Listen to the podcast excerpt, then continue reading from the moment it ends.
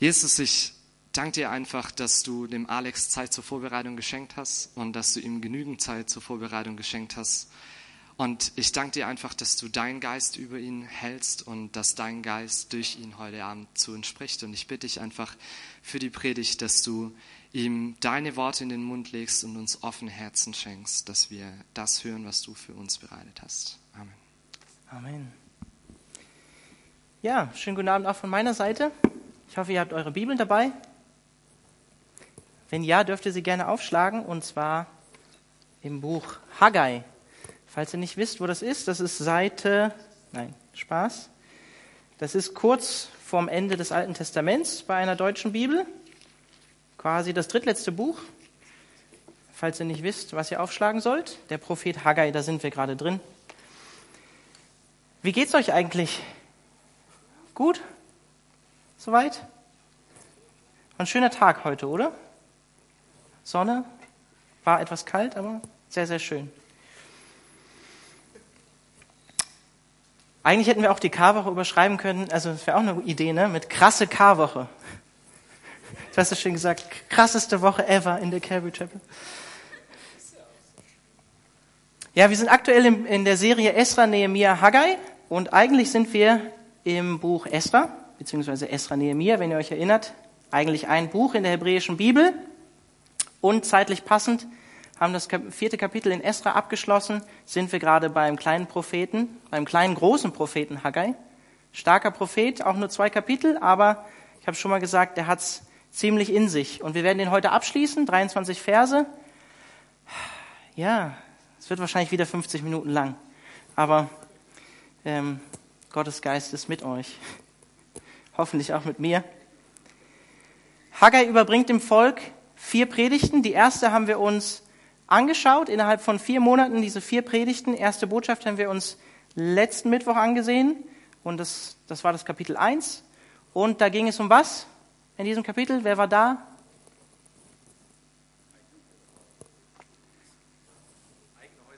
Um eigene Häuser bauen.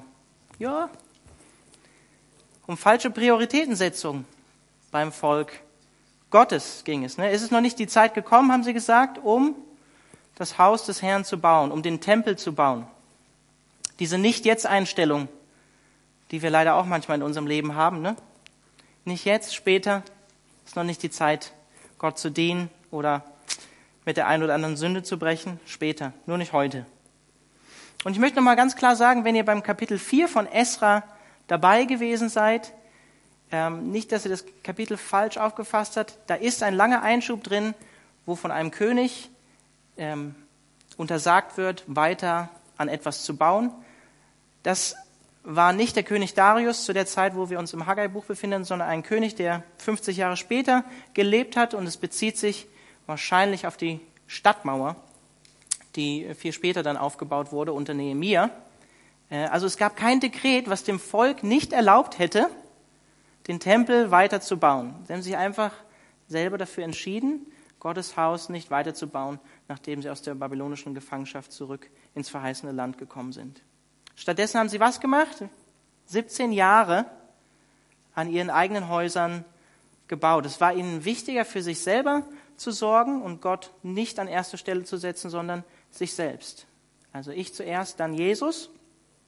Und Gott hat das Volk herausgefordert durch Haggai und hat gesagt, schaut euch euer Leben ehrlich an, überprüft euer Leben, was für Früchte kommen aus eurem Leben hervor, ähm, wie steht's um euer geistiges Leben? Und kehrt um, setzt mich wieder an eure erste Stelle und baut den Tempel, ähm, so wie es auch dem heidnischen König Kyros aufgetragen hatte. Und das Tolle war, das haben wir in Kapitel 1 gesehen, das Volk kehrt um und macht es wirklich. Sie machen sich nach drei Wochen wirklich an die Arbeit und beginnen den Tempel wieder zu bauen. Und wir haben das auch übertragen auf unser eigenes geistliches Leben, dass wir ein Tempel für den Heiligen Geist sind als Christen und dass Gott auch in uns und an uns arbeiten möchte und uns zu einem gesunden und heiligen Tempel machen möchte. Und auch Jesus uns dazu ruft, unsere Prioritäten richtig zu setzen. Matthäus 6, Vers 33 zum Beispiel. Trachtet zuerst nach dem Reich Gottes und nach seiner Gerechtigkeit, dann wird euch alles weitere hinzugefügt werden, was ihr sonst noch so braucht zum Leben. Also die richtige Entscheidung, die wir jeden Tag neu treffen müssen übrigens. Nicht nur einmal in unserem Leben, sondern jeden Tag neu. Wofür lebe ich heute? Oder heute Mittwochabend oder Donnerstag, morgen jetzt, am 22.03. Wofür lebe ich morgen mein Leben? Für mich selbst oder für Gott und seine Sache? Wen oder was setze ich an erste Stelle? Und auch über der Karwoche steht ja immer bei uns so schön der Vers aus Markus, ähm, muss ich gucken, 8,34. Äh, wer mein Jünger sein will, ne, der verleugne sich selbst, nehme sein Kreuz auf sich und folge mir nach. Es hat was damit zu tun als Christen, dass wir manche Dinge, manche Privilegien aus unserem Leben, aus unserem alten Leben loslassen und Gott an erste Stelle in unserem Leben setzen. So, jetzt steigen wir ein in die zweite Predigt von Haggai. Und zwar ist das der 17. Oktober 520 vor Christus, der letzte Tag des Laubhüttenfestes, also knapp ein Monat, nachdem sie wieder angefangen hatten, den Tempel zu bauen. Haggai, Kapitel 2, die Verse 1 bis 3. Am 21. Tag des siebten Monats erging das Wort des Herrn durch den Propheten Haggai folgendermaßen. Rede doch zu Zerubabel, dem Sohn Shealtils, dem Statthalter von Juda, und zu Jeschua, dem Sohn Josadaks, dem Hohepriester, und zum Überrest des Volkes, und sprich, wer ist unter euch übrig geblieben, der dieses Haus in seiner früheren Herrlichkeit gesehen hat? Und wie seht ihr es jetzt? Ist es nicht so viel wie nichts in euren Augen. Also, die Botschaft richtet sich an wen? Zunächst auch wieder an die Leiterschaft vom Volk Israel, aber explizit auch direkt an das gesamte Volk, das aus Babylon zurückgekehrt ist. Der Überrest, der überhaupt gekommen ist aus, aus der babylonischen Gefangenschaft und wieder ins verheißene Land zurückgekehrt ist. Wir erinnern uns, waren viele, sind in Babylon geblieben. Und ich glaube, weil das Fest oder diese, diese ähm, Botschaft hier auf das Laubhüttenfest fällt, ist die Wahrscheinlichkeit sehr, sehr groß, dass das ganze Volk da irgendwo in der Nähe vom Tempel oder wo er gebaut wurde, anwesend war, dass die Priester da waren. Da war einiges los. Vielleicht wurde die Botschaft, die wir jetzt gerade äh, gleich lesen werden, sogar am Tempel direkt gegeben, was natürlich Sinn machen würde, wenn Laubhüttenfest ist und sich Haggai an das ganze Volk wendet. Und einfach nur als Hinweis für euch, ähm, der Prophet Sacharja, der hat knapp drei Wochen vor dieser Message seinen Dienst begonnen. Ja, Sacharja, auch ein Prophet zur selben Zeit, ähm, bisschen längeres, bisschen längerer kleiner Prophet, ähm, der ziemlich schwierig auch manchmal zu verstehen ist und auszulegen ist. Ich habe mich dafür entschieden, in dieser Serie ihn zu überspringen, weil er den Rahmen sprengen würde. Aber ich komme heute auch ab und zu auf ihn zurück. Und dann sehen wir hier in den Vers 3, wie ich gerade vorgelesen habe, auch das Problem, ähm, was das Volk hat. Es geht ihnen nicht gut. Sie sind entmutigt nach einer, einem Monat Arbeit am Tempel. Und Haggai spricht hier aus dem Herzen des Volkes, inspiriert durch Gottes Geist, und fragt, ist es nicht wie nichts vor euren Augen der Tempel? Das, was ihr bisher gemacht habt. Ihr fühlt euch eigentlich so, als wenn das nichts ist. Und Haggai ist hier und Gott ist hier realistisch Haggai kommt nicht und sagt, hey, so nach dem Motto, sieht eigentlich schon ganz cool aus, euer Tempel, auch wenn das nicht wirklich ist, sondern Haggai und Gott sind hier realistisch und ähm, ja, er ist hier ehrlich und sagt, er ist in euren Augen wie nichts, er wirkt wie nichts. Vor 66 Jahren, als der erste Tempel zerstört wurde, zu der Zeit haben noch Priester gelebt aus der Zeit, die waren schon älter und die kannten den ersten Tempel von Salomo, wie herrlich und wie schön der war und das haben wir auch in Esra 3 am Ende vom Kapitel gelesen, die waren, da hat sich Trauer und Leid gemischt, als der Grundstein vom Tempel wieder gelegt wurde.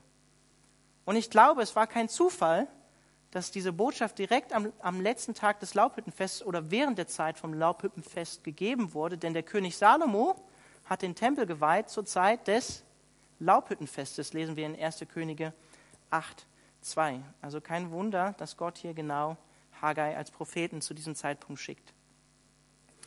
Ich muss ehrlich sagen, ich glaube, es ist nur menschlich, dass die Israeliten zu dieser Zeit entmutigt und traurig waren, weil sie noch nicht viel Positives von dem Tempel gesehen haben.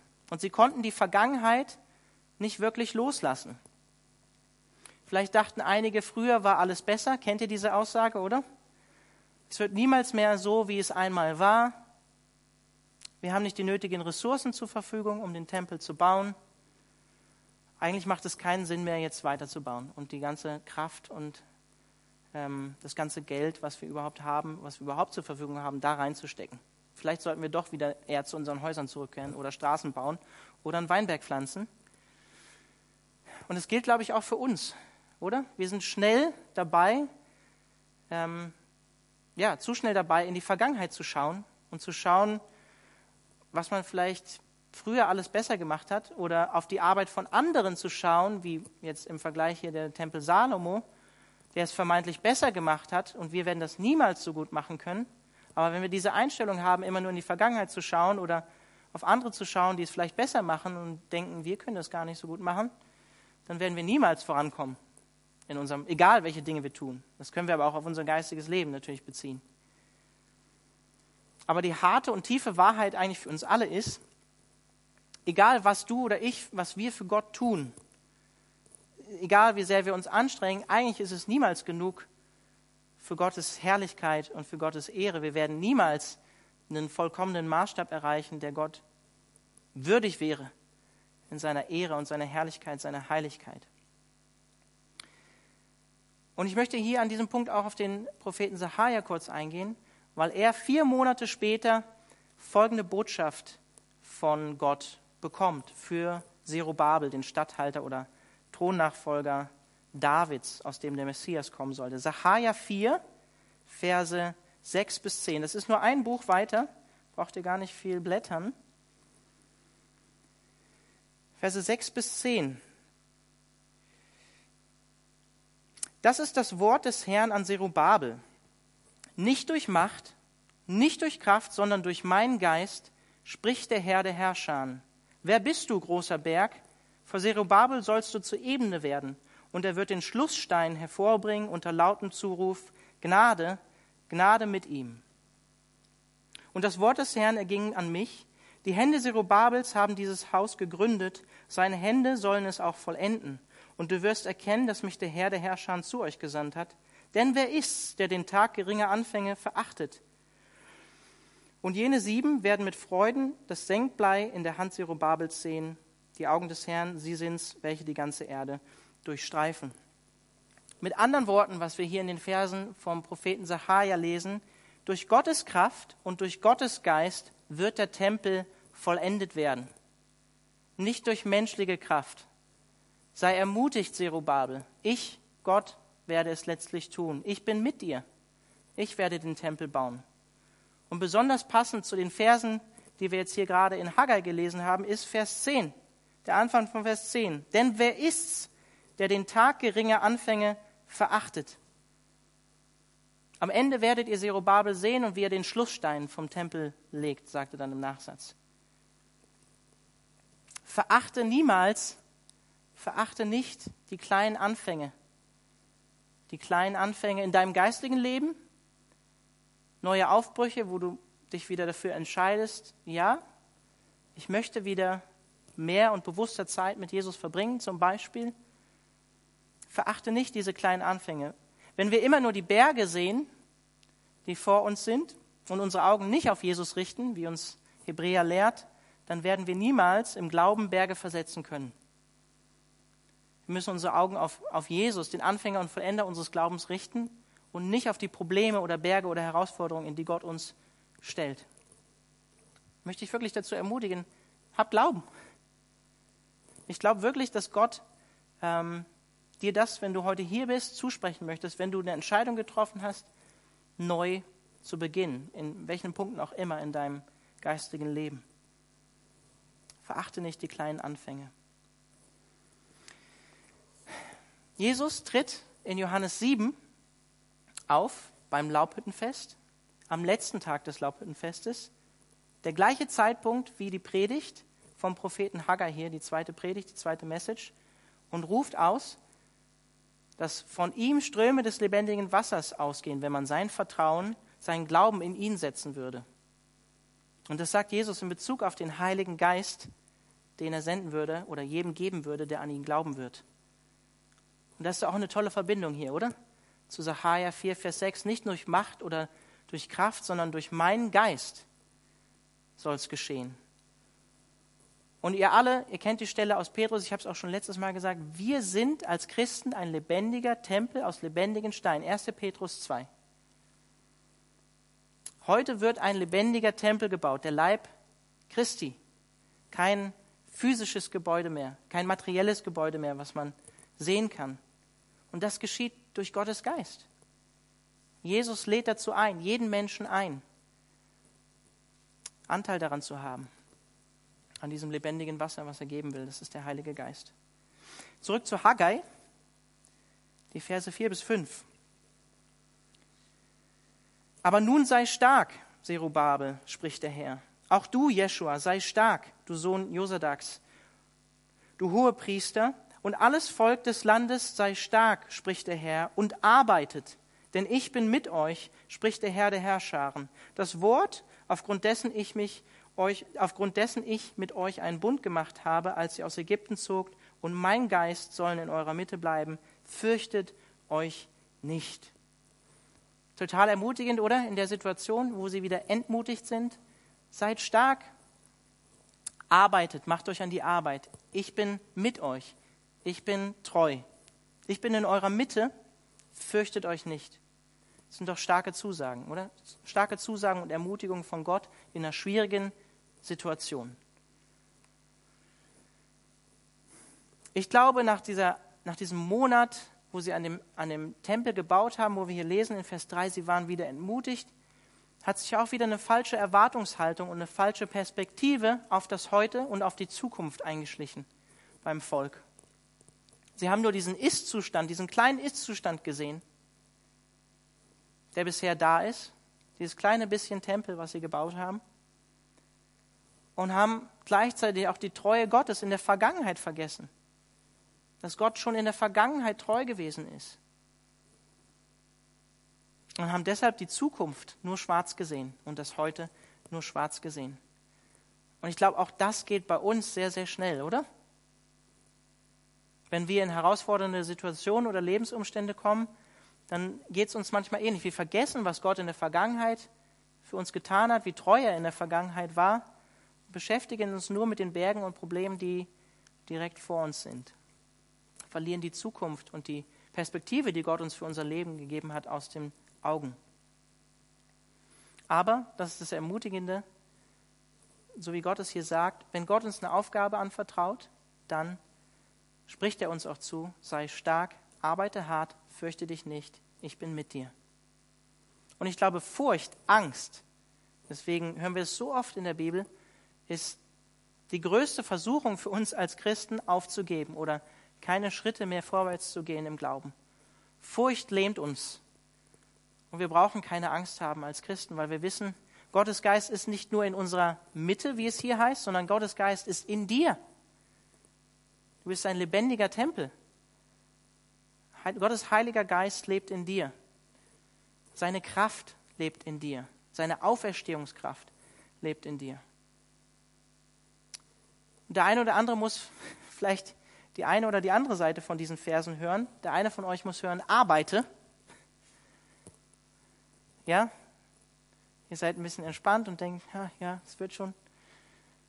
Aber ihr müsst mal wieder hören, dass, ja, vielleicht euer Lebenspartner nicht direkt aus eurer Rippe gemacht wird und zu euch gebracht wird oder der nächste Job vom Himmel fällt, wenn ihr keine Bewerbung schreibt, dann will Gott euch zusprechen, hey, arbeite, streng dich an. Oder vielleicht bist du der oder die Person, die eigentlich die andere Seite der Medaille hören muss, nämlich ja, du versuchst es aus deiner eigenen Kraft. Du versuchst es irgendwie aus deiner eigenen Kraft gut zu machen. Und dann wirst du scheitern. Es wird nicht klappen. Du musst hören, Gott ist mit dir. Gott ist mit dir, Gott wird es in dir, in deiner Mitte vollbringen. Ich finde es toll, wie es hier in Vers 5 heißt, wo Gott sich auf den Bund, den er mit ihnen geschlossen hat, früher zurückbezieht. Gott erinnert sie hier daran, hey, ich war in der Vergangenheit schon mit euch und war in der Vergangenheit schon treu und hab euch aus dem Sklavenhaus in Ägypten geführt. Derselbe Gott, der große Dinge in der Vergangenheit getan hat mit euch, an euren Vorvätern im Glauben, der ist auch heute mit euch. Dasselbe ist auch mit dir und mir. Seit 2000 Jahren haben wir eine christliche Geschichte und Gott hat große Dinge in dieser Zeit getan. Und auch wir können uns daran zurückerinnern und sehen, was Gott alles für große Dinge in der Geschichte getan hat. Durch Menschen, die Glauben hatten.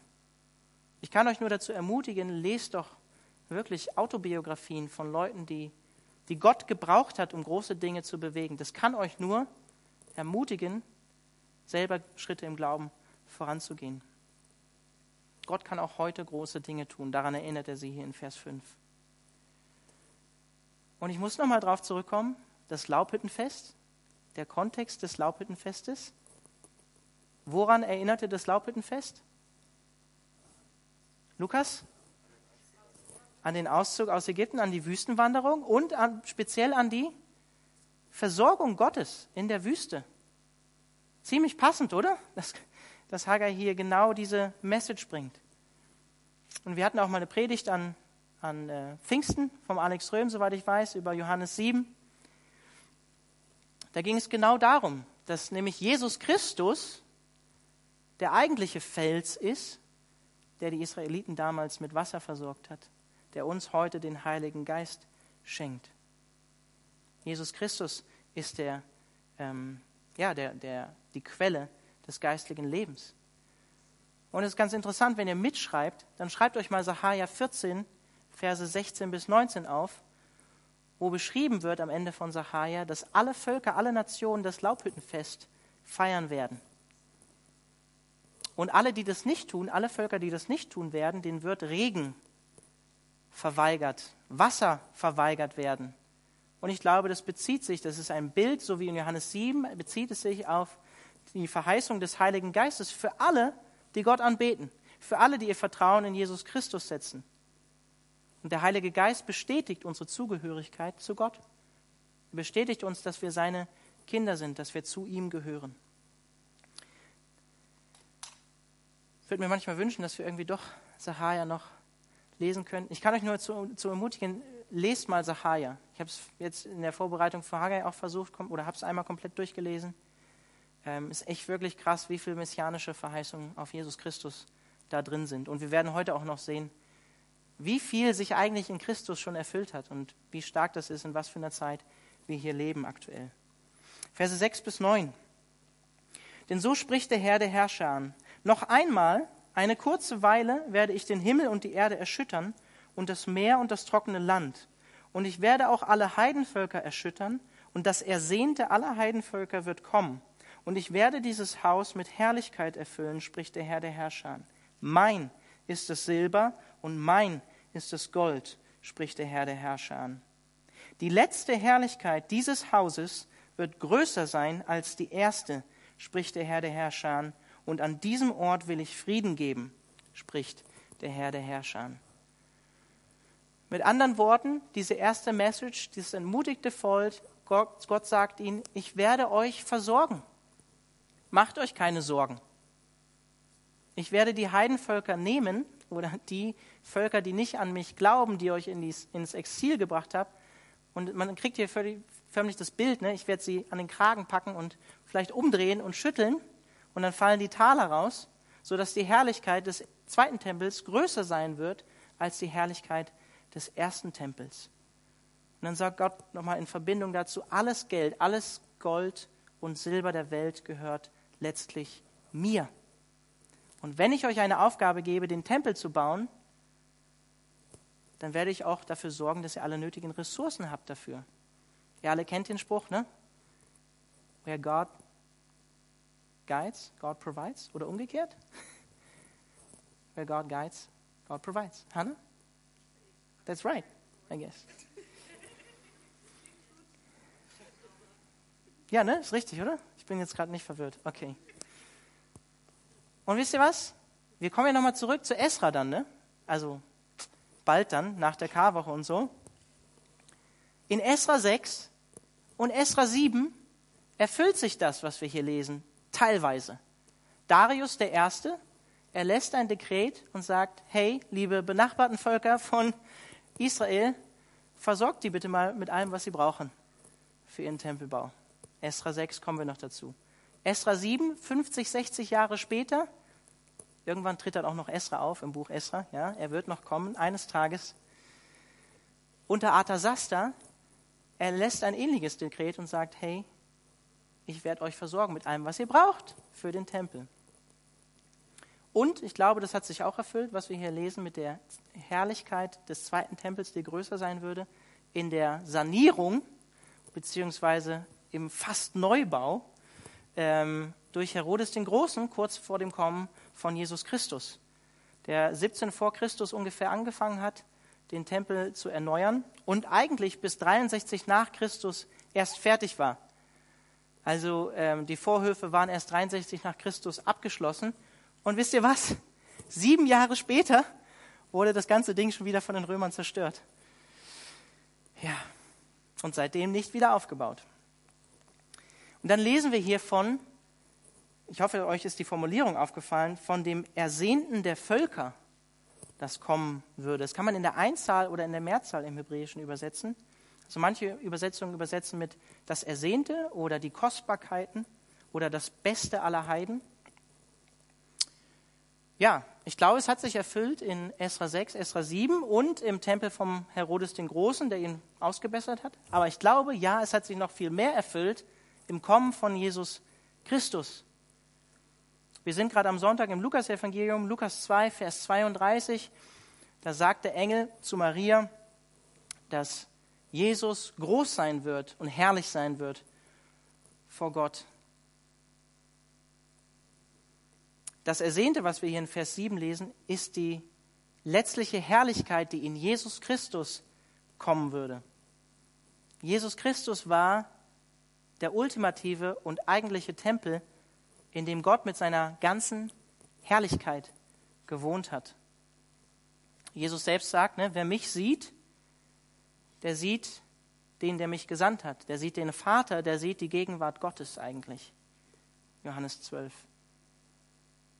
Und dann lesen wir im Kontext von der Tempelreinigung in Johannes 2 davon, dass Jesus Folgendes sagt, nämlich er sagt, reißt diesen Tempel nieder, ganz anstößig natürlich für die Leute da, die da im Tempel sind, nachdem er die Leute rausgeschmissen hat. Übrigens auch eine Prophezeiung aus Ende Sacharja, der letzte Vers, Kapitel 14 und sagt, reiß diesen Tempel nieder und in drei Tagen werde ich ihn wieder aufbauen. Und dann steht ganz klar erklärt, dass, es, dass er davon gesprochen hat, dass es um sein Leib, sein Tempel ging, was wir jetzt in der Karwoche natürlich auch feiern, ne? dass Jesus gestorben ist und auferstanden ist. Was war die Funktion des Tempels? In erster Linie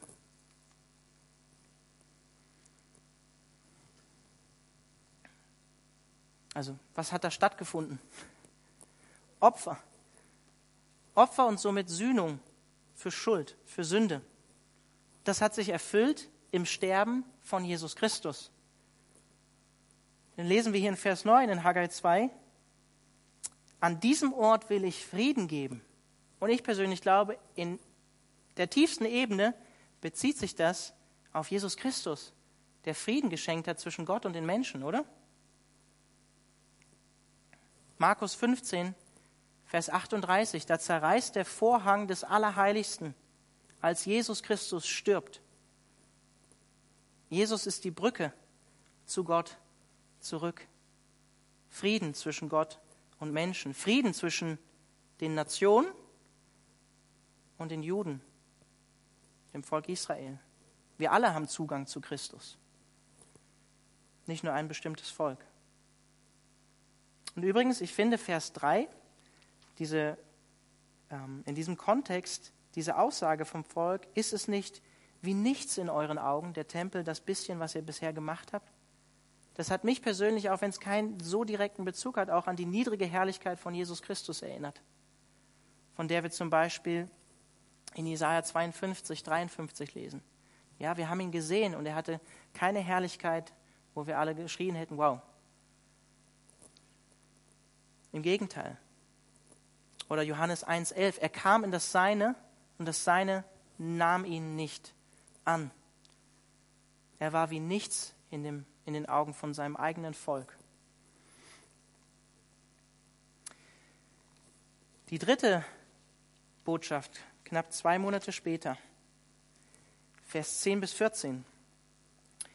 Am 24. Tag des neunten Monats im zweiten Jahr des Darius erging das Wort des Herrn an den Propheten Haggai folgendermaßen. So spricht der Herr der Herrscher, frage doch die Priester über das Gesetz und sprich, wenn jemand heiliges Fleisch im Zipfel seines Gewandes trägt und mit seinem Zipfel Brot oder ein Gericht oder Wein oder Öl oder irgendeine Speise berührt, wird es dadurch heilig? Und die Priester antworteten und sprachen, nein.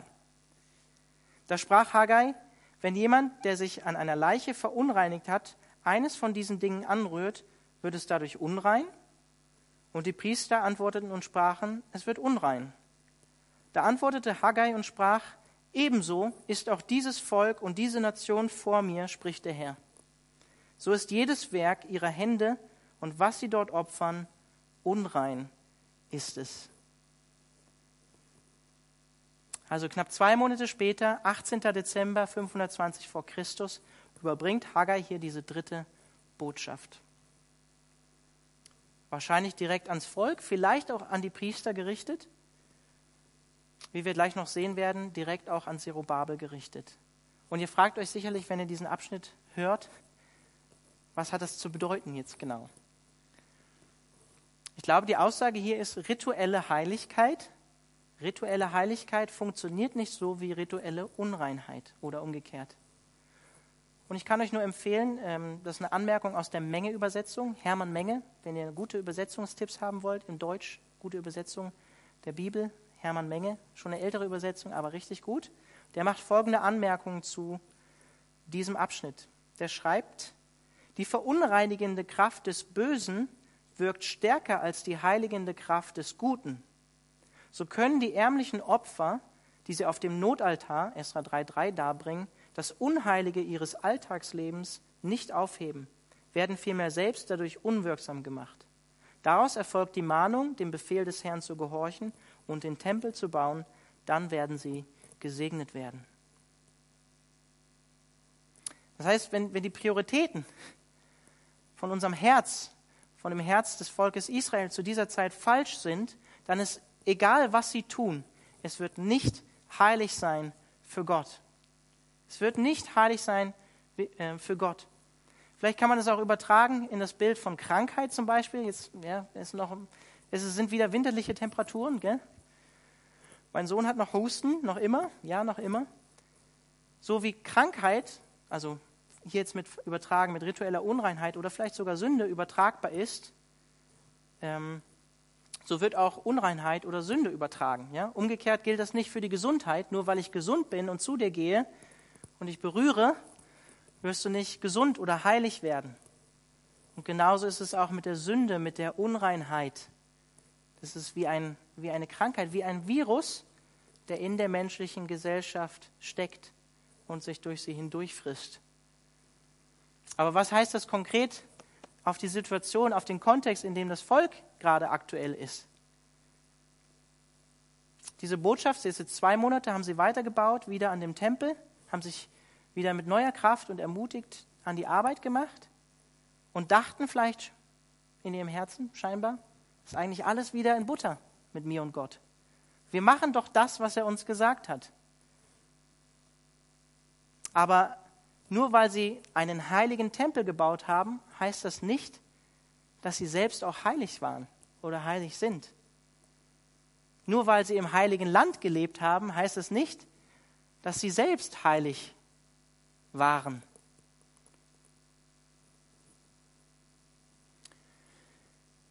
Im Gegenteil, Haggai sagt sogar, das Werk ihrer Hände ist unrein. Der Tempel, den sie bauen, die Opfer, die sie darbringen, ist unrein. Das ganze Volk vor mir ist unrein, sagt Haggai. Harte Aussage, oder? Wo sie doch gerade wieder dabei sind, den Tempel zu bauen. Aber heilige Dinge allein zu tun, das macht uns nicht heilig oder heiliger vor Gott. Heiligkeit ist allein in Jesus Christus möglich. Und auch Dienste in der Gemeinde machen dich nicht heiliger oder heilig vor Gott oder besser vor Gott. Ich weiß nicht mehr genau, von wem das Zitat kommt, aber ich glaube, es war C.S. Lewis, der hat gesagt, niemand sieht seine Unheiligkeit so sehr wie Menschen, die an heiligen Dingen arbeiten. Das heißt, wenn ich mich als eben nicht heiliger Mensch mit Dingen auseinandersetze, die heilig sind, umso mehr sehe ich, wie unheilig ich eigentlich bin. Und ich bin davon überzeugt, so wie die Israeliten hier von Haggai in ihrer Stellung vor Gott beschrieben werden, so sind auch wir, du und ich, vor Gott. Alles, was wir für Gott letztlich tun oder vor Gott tun, ist, ich sage es jetzt unrein, eigentlich unvollkommen. Es wird erst heilig durch Jesus Christus, der in uns lebt, der unsere Herzenshaltung verändert bei allem, was wir tun. Dadurch wird es heilig und annehmbar vor Gott. Und Vers 14, ich lese ihn nochmal. Da antwortete Haggai und sprach, Ebenso ist auch dieses Volk und diese Nation vor mir, spricht der Herr, so ist jedes Werk ihrer Hände und was sie dort opfern, unrein ist es. Vers 14 zeigt klar und deutlich, dass wir als Menschen unheilig sind und dass wir einen Erlöser benötigen. Ob Jude oder nicht Jude. Das sagt dieser Vers für mich ganz klar. Wir brauchen ein heiliges, wir brauchen ein reines, wir brauchen ein vollkommenes Opfer. Und das hat sich auch erfüllt in Jesus Christus. Wir brauchen einen heiligen Hohepriester, einen heiligen Priester, der die Opfer ja, ich sag jetzt mal, verbrannt hat, angefasst hat. Es ging ja hier gerade um rituelle Heiligkeit in dem Abschnitt. Wir brauchen einen vollkommenen, heiligen und perfekten Hohepriester. Und Überraschung, Hebräer, das hat sich erfüllt in Jesus Christus. Er ist der einzige heilige Hohepriester, der sich selbst als Opfer für uns dargebracht hat. Dann geht die dritte Message noch weiter. Vers 15 bis 19. Und nun, achtet doch aufmerksam darauf, wie es euch ergangen ist vor diesem Tag und früher, ehe man Stein auf Stein legte am Tempel des Herrn. Bevor dies geschah, wenn man da zu einem Kornhaufen, äh, wenn, bevor dies geschah, wenn man da zu einem Kornhaufen von 20 Scheffel kam, so waren es nur zehn. Wenn man zur Kelterkufe kam und 50 Eimer zu schöpfen, so waren es bloß 20. Ich schlug euch mit Getreidebrand und mit Vergilben und Hagel, alles Werk eurer Hände, dennoch seid ihr nicht umgekehrt zu mir, spricht der Herr. So achtet doch aufmerksam darauf, von diesem Tag an und weiterhin vom 24. Tag des neunten Monats an, von dem Tag an, da der Grundstein zum Tempel des Herrn gelegt worden ist, achtet darauf. Liegt das Saatgut immer noch im Speicher? Hat der Weinstock und der Feigenbaum, der Granatäpfel und der Ölbaum noch nichts getragen? Von diesem Tag an will ich segnen. Wieder hier diese Formulierung in Vers 15, wie wir sie auch schon in Haggai 1, 5 und 7 hatten. Richtet euer Herz darauf, wie es früher war, sagt er hier. Also wichtig, hört zu, was ich jetzt sage. Denkt an die Vergangenheit. Erinnert sie an ihre Vergangenheit. Wie ist es euch ergangen? Als ihr eure Prioritäten in eurem Leben noch falsch gesetzt habt, als ihr, anstatt am Tempel zu bauen, an euren eigenen Häusern gearbeitet habt. Wie war es da? Und dann lesen wir hier, alles zerfloss eigentlich in euren Händen. Ihr wolltet viel ernten, aber es ist wenig dabei rumgekommen. Wir haben auch gesehen, letztes Mal im Kapitel 1, dass es auch was mit dem Bundesschluss zwischen dem Volk Israel im alten Bund zu tun hatte. Lesen wir in 3. Mose zum Beispiel, 5. Mose wo auch ganz klar sowas als Fluch für Ungehorsam Gott gegenüber beschrieben wird oder als Konsequenz. Und dann sagt er hier ganz klar, obwohl, obwohl es euch teilweise so schlecht ging, seid ihr nicht zu mir umgekehrt. Harte Zeiten bringen uns nicht immer unbedingt automatisch näher zu Gott, auch wenn Gott uns manchmal mit harten Zeiten sagen will, dass irgendwas schief hängt in unserem Leben. Nicht immer. Das wäre nicht richtig. Aber er sagt hier, von dem Tag an, an dem ihr umgekehrt seid, werde ich segnen. Ihr habt eure Prioritäten wieder richtig gesetzt. Und circa einem Monat nach dieser dritten Botschaft, die wir gerade gelesen haben von Haggai, überbringt der Prophet Sacharja in Kapitel 1, Vers 3 folgende Worte an das Volk. Kehrt um zu mir, so will auch ich mich wieder zu euch kehren. Seid nicht wie eure Väter. Und dann geht es weiter, erinnert sie an die Vergangenheit vor der babylonischen Gefangenschaft, als er ihnen Propheten gesandt hat, die sie zur Umkehr aufgefordert haben und sie haben nicht gehört. Ähnlich wie hier in Haggai in diesem Abschnitt. Kehrt um zu mir, so will auch ich mich wieder zu euch kehren.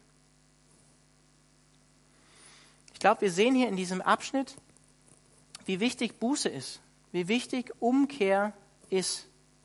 Und wir sehen aber auch in diesem Abschnitt, dass Gnade, Gnade über Gericht triumphiert.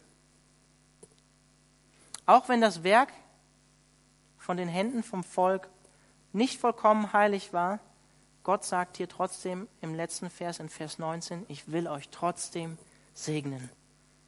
Ich werde euch trotzdem segnen.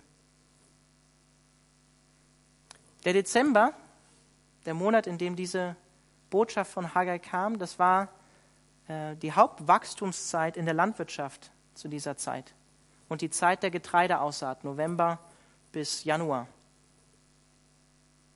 Arbeit am Tempel des Herrn, das war die erste Priorität. Auch wenn weniger Zeit für Landwirtschaft da wäre, obwohl diese Zeit wichtig gewesen wäre für die Landwirtschaft, würden dennoch gute Früchte kommen, verheißt Gott hier. Auch wenn ihr noch gar nicht das Getreide ausgesät habt, sagt Gott hier in Vers 19. Ich werde euch trotzdem Segen schenken und euch mit Segen überschütten, obwohl ihr es nicht verdient hättet. Und ich kann euch nur dazu ermutigen, euch nochmal die Predigt von Sam und Alex Röhm anzuhören. Da gibt es auch einen Bezug zu diesem Vers zur Gemeindevision 2018, anhörbar über die Homepage, könnt ihr einfach eingeben, Vision 2018. Und es ist natürlich auch übertragbar, dieses Bild von der Aussaat, von dem Saatgut auf die gute Nachricht, die bei uns als Christen natürlich nicht im Speicher liegen sollte, bei uns in unserer Gemeinde, sondern die ausgestreut werden sollte. Und das Ermutigende, aber auch das Herausfordernde hier ist, Gott sagt, kehrt um, streut es aus, aber selbst wenn ihr es noch nicht gemacht habt, ich will euch segnen. Ich will euch segnen. Es ist Ermahnung und Ermutigung zugleich. Ich kann euch nur dazu ermutigen, euch diese Predigt nochmal anzuhören. Letzter Abschnitt. Und dann haben wir den Propheten Haggai abgeschlossen sogar in zwei Predigten. Vers 20.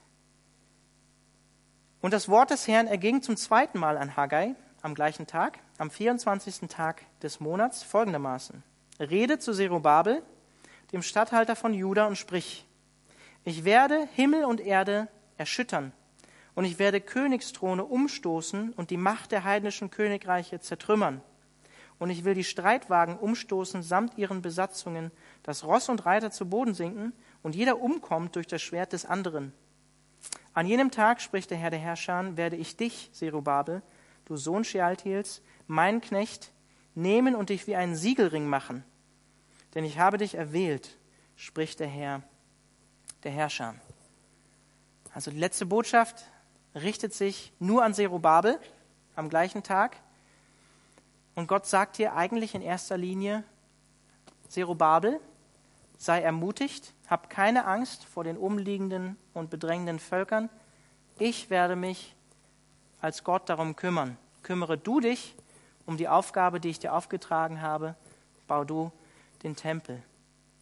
Und das, was wir hier lesen, könnte, ja, also ein bisschen strange kommt es einem vor, dass er jetzt hier nur eine Botschaft an Zerubabel sendet. Aber ich glaube, wir verstehen diese Botschaft in ihrer Tiefe, wenn wir begreifen, dass Zerubabel ein, ein Vorfahre aus der Linie Davids war, durch den Jesus Christus eines Tages kommen würde. Diese Worte, die wir hier lesen, ähm, die erinnern auch an die Endzeitrede von Jesus oder an die Offenbarung. Ich möchte euch aus der Offenbarung 6 die Verse 12 bis 17 vorlesen, wo wir ähnliches lesen.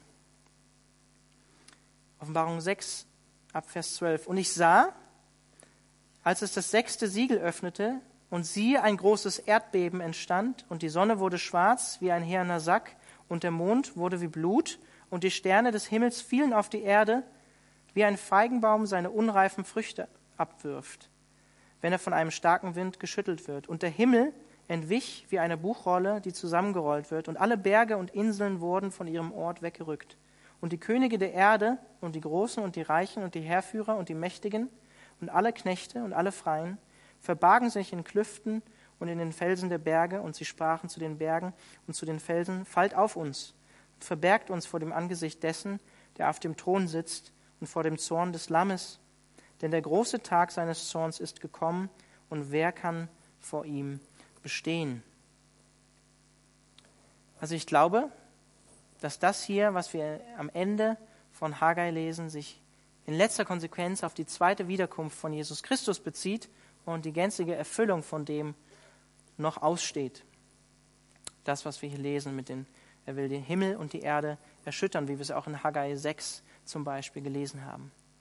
Aber das Paradoxe ist, ein Vorfahre von Zerubabel, nämlich Joachim, von dem wird auch gesprochen von, ähm, im Sinne von einem Siegelring, wie wir es hier auch in Vers 23 lesen, in Jeremia 22, vor der babylonischen Gefangenschaft. Und Gott sagt, selbst wenn du vor mir wie ein Siegelring bist, den ich durch David erwählt habe, werde ich dich abstreifen und dich in die Gefangenschaft bringen unter Nebukadnezar. Und Gott krempelt das hier wieder um und verheißt der Linie Davids wieder Segen. Ich finde die Anmerkung von der Schlachterübersetzung hier gar nicht schlecht. Der Siegelring war ein Symbol der königlichen Autorität und Zerubabel war ein Vorfahre von Jesus Christus, dem Messias. Er spricht ja auch in Vers 23 davon, dass Zerubabel als Knecht bezeichnet wird. Das erinnert auch an Jesus, den Messias, den Gottesknecht, Jesaja 53. Da wird Jesus auch so bezeichnet. Dann lesen wir auch am Ende in Vers 23, denn ich habe dich erwählt, Zerubabel, in der Linie Davids, aus der der Messias verheißen war. Jesus Christus, der Auserwählte. Und wir, du und ich, können auch Anteil haben an dieser Auserwählung. Wir sind auserwählt in Jesus Christus, wenn wir unseren Glauben und unser Vertrauen in ihn setzen. Das, was wir hier lesen mit dem Himmel, der erschüttert wird in Haggai Vers 21, ich werde den Himmel und die Erde erschüttern, lesen wir auch in Haggai 2, Vers 6 und 7. Schlag mal mit mir Hebräer 12 auf. Hebräer 12, Vers 26 bis 29. Das ist die einzige Stelle im Neuen Testament, wo Haggai zitiert wird. Und da heißt es ab Vers 26, seine Stimme, also Gottes Stimme, erschütterte damals die Erde. Jetzt aber hat er eine Verheißung gegeben, indem er spricht, noch einmal erschüttere ich nicht allein die Erde, sondern auch den Himmel. Haggai 2,6. Dieses noch einmal deutet aber hin auf die Beseitigung der Dinge, die erschüttert werden, als solche, die erschaffen worden sind, damit die Dinge bleiben, die nicht erschüttert werden können. Darum, weil wir ein unerschütterliches Reich empfangen, lasst uns die Gnade festhalten, durch die wir Gott auf wohlgefällige Weise dienen können, mit Scheu und Ehrfurcht, denn unser Gott ist ein verzehrendes Feuer.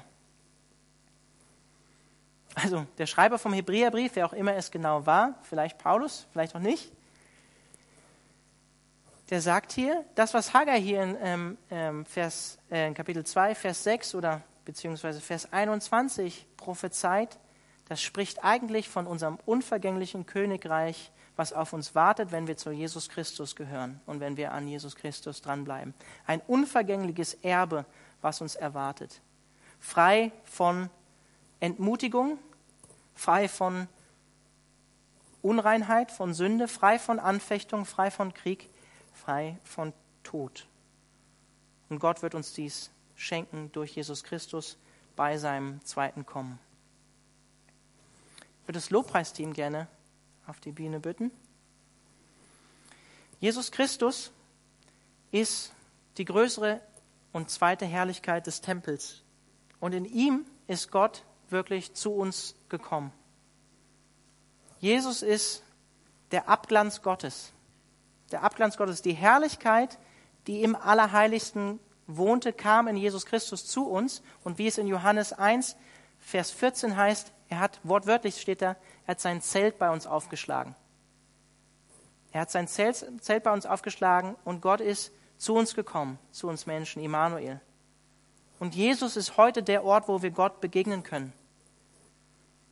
Jesus ist auch die Lösung für Unreinheit, für Sünde in unserem Leben, für das menschliche Unvermögen von uns, heilig zu werden. Jesus ist auch die Erfüllung von Jeshua, von dem Hohenpriester, übrigens der gleiche Name, ne? Jesus nur der gräzisierte Name. Der Herr ist Rettung, Bedeutung. Er ist der wahre Hohepriester, Jesus Christus. Er ist der einzige Priester, der einen lebendigen Tempel bauen würde. Lesen wir auch in Sacharja 6. Er ist der einzige, der uns Anteil an seiner Heiligkeit schenken kann, wenn wir mit ihm in Berührung kommen, als, als Priester. Er ist selbst das wahre und einzige Opfer, das alle anderen Opfer erfüllt, lesen wir auch im Hebräerbrief. Jesus ist auch derjenige, der uns unverdient segnet, obwohl wir es nicht verdienen, wie wir es hier auch in Haggai gelesen haben. Allein aus Gnade. Von dem Tag an, seitdem wir mit Jesus unterwegs sind, erfahren wir unverdienten Segen. Gnade triumphiert über Gericht.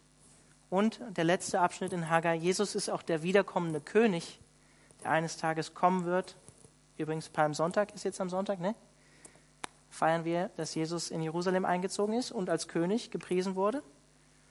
Und Jesus wird bei seinem zweiten Kommen sein Reich gänzlich aufrichten, so wie wir es auch in Hebräer 12 gelesen haben. Ein unvergängliches Erbe, was uns erwartet. Fast schon paradox, dass Zerubabel in seiner Situation diese Verheißung bekommt. Ne? obwohl er da gerade am Baum vom Tempel ist. Aber in seiner Tiefe bedeutet das eigentlich dieses Reich Gottes, was eines Tages noch kommen wird, in Jesus Christus. Ja. Lade euch ein, mit mir noch zu beten. Jesus, wir preisen dich dafür, dass du so viel erfüllt hast von dem, was wir im Alten Testament lesen.